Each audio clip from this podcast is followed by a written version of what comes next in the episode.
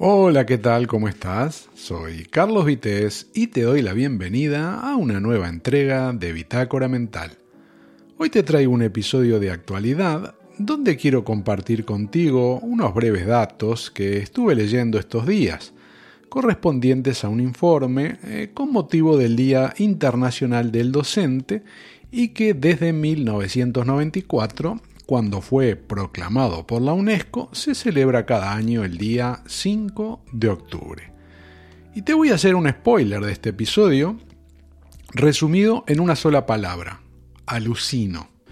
Porque creo que es lo más representativo que te puedo decir cuando leo estas cosas que decía que había leído, estos datos, que están tan lejos de la realidad que me tocó vivir en mi etapa como estudiante, eh, allá por los años 70 y 80.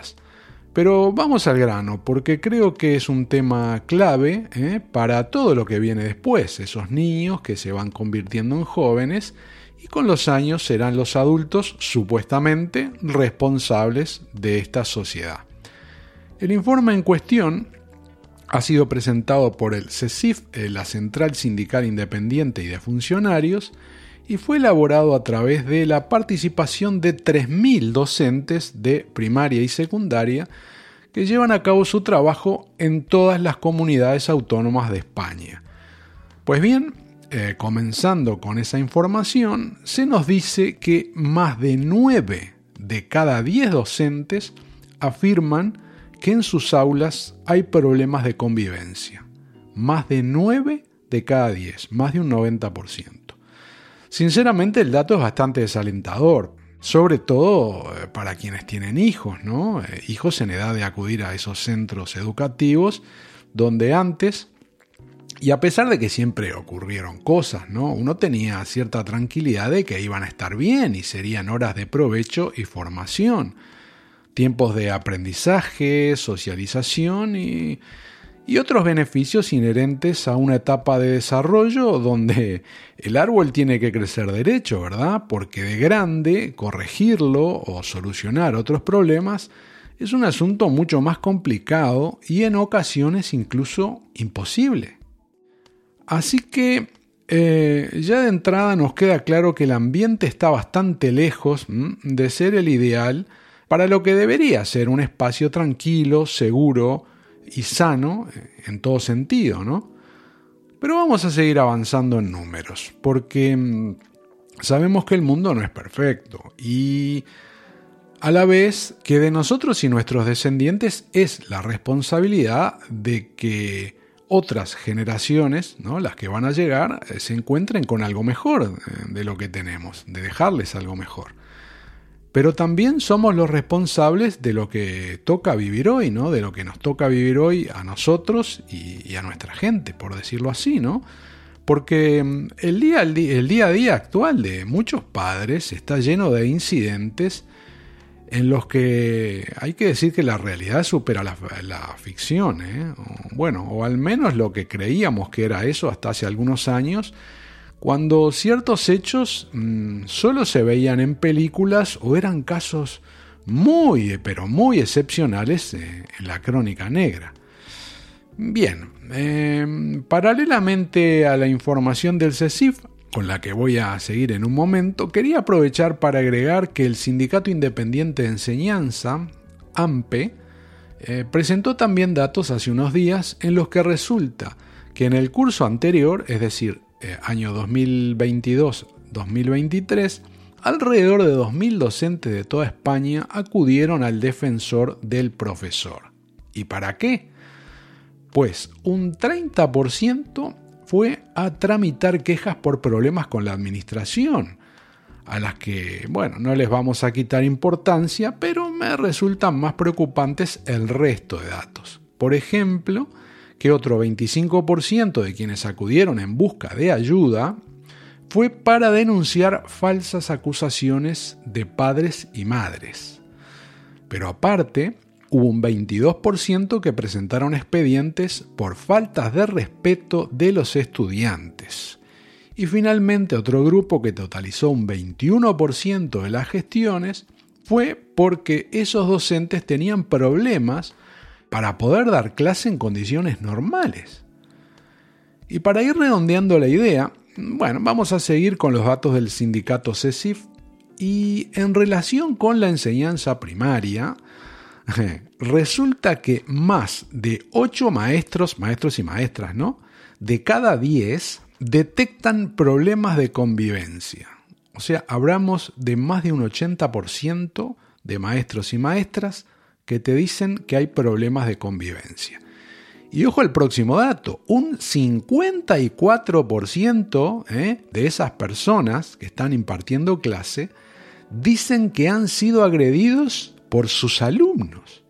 Te lo repito, más de la mitad ¿eh? de esos maestros y maestras han sido víctimas de niños cuyas edades están entre los 6 y los 12 años, que en muchos casos seguro no se sabe ni la tabla del 9, pero parece que van adelantados en sus estudios de violencia y maltrato ¿eh?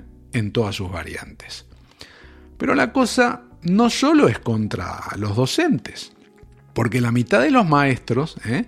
de este estudio afirman que sin importar el sexo, es decir, niños y niñas, sin ningún problema, recurren habitualmente a la violencia entre ellos. Es decir, ya forma parte de la naturaleza ¿eh? de, las relaciones diarias, lo que me parece desastroso a, cualquier edad y peor aún en las edades que estamos hablando. Y antes de continuar te pido disculpas si se escuchan ruidos eh, porque hay obras en el edificio, en el lugar donde estoy grabando y por eso probablemente escuches eh, ruidos que no tienen nada que ver con lo que estoy diciendo. Continúo. Te hablaba de primaria, pero si en primaria hay problemas, evidentemente en, educación secundaria las cosas difícilmente podrían ir mejor, ¿no?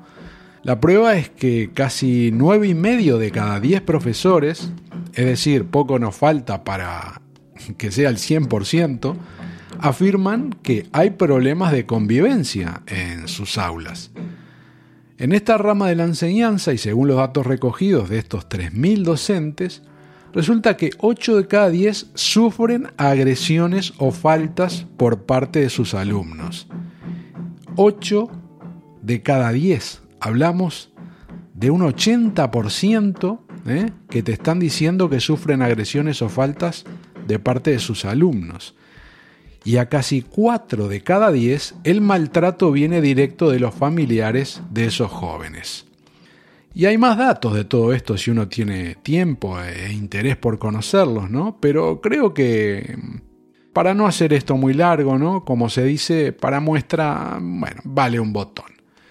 Y para ir cerrando el tema, seguramente surja, ¿no? Eh, en, los que están escuchando este episodio y, digan, ¿y qué papel juega el móvil, Internet y las redes sociales en toda esta situación? ¿no? Pues probablemente eh, tenga un papel importante, ¿no?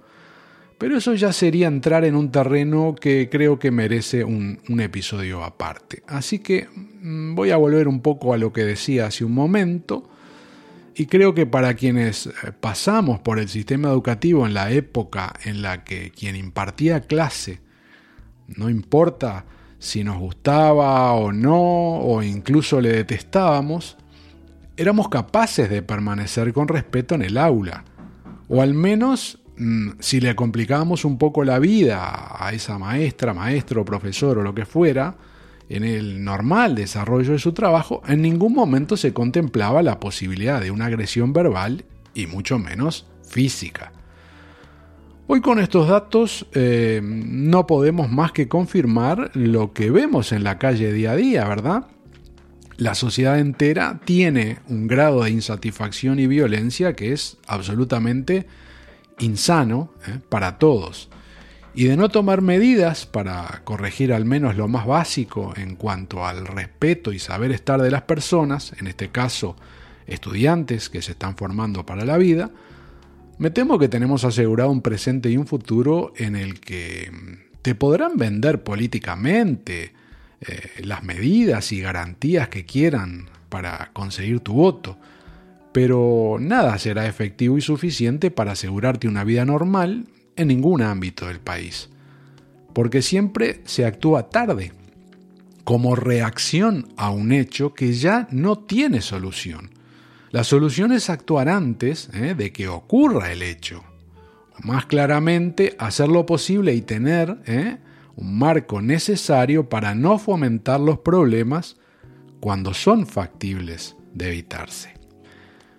El niño imita lo que ve y si consume o actúa de forma inapropiada, pero no se le ponen límites o líneas rojas, asumirá que puede hacer eso que otros hacen o irá detrás de su propia voluntad, hará lo que quiera, ¿no?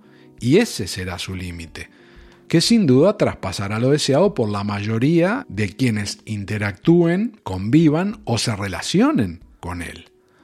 Porque siempre hubo niños eh, problemáticos, se sabe, ¿no? Pero de un tiempo a esta parte estamos incubando generaciones de pequeños seres humanos que parecen ser dueños y señores de sus hogares y de la vida de sus familias, ¿no? Pequeños dictadores a los que no se les dice nunca que no y en demasiados casos consiguen que el mundo gire a su alrededor con todo el peligro que eso implica, incluso para ellos mismos. Si no sabemos dar ejemplo, pero tampoco somos capaces de orientar y corregir las propias iniciativas fuera de lugar de nuestros niños y jóvenes, jamás podremos erradicar o al menos minimizar al máximo los problemas que son una lacra para la sociedad, como la violencia de género, abusos varios y maltratos de todo tipo. Por el camino que estamos transitando y que ya es una triste realidad, poca esperanza habrá de llegar a viejos, ¿eh? y que como padres o abuelos, tus propios hijos ¿eh? o nietos sean capaces de relacionarse contigo y tratarte como un ser humano que merece atención y respeto, cuando más lo necesites. Es hora de tomar eh, total conciencia, creo, de que pequeñas actitudes de hoy serán grandes hechos en el futuro, ¿no?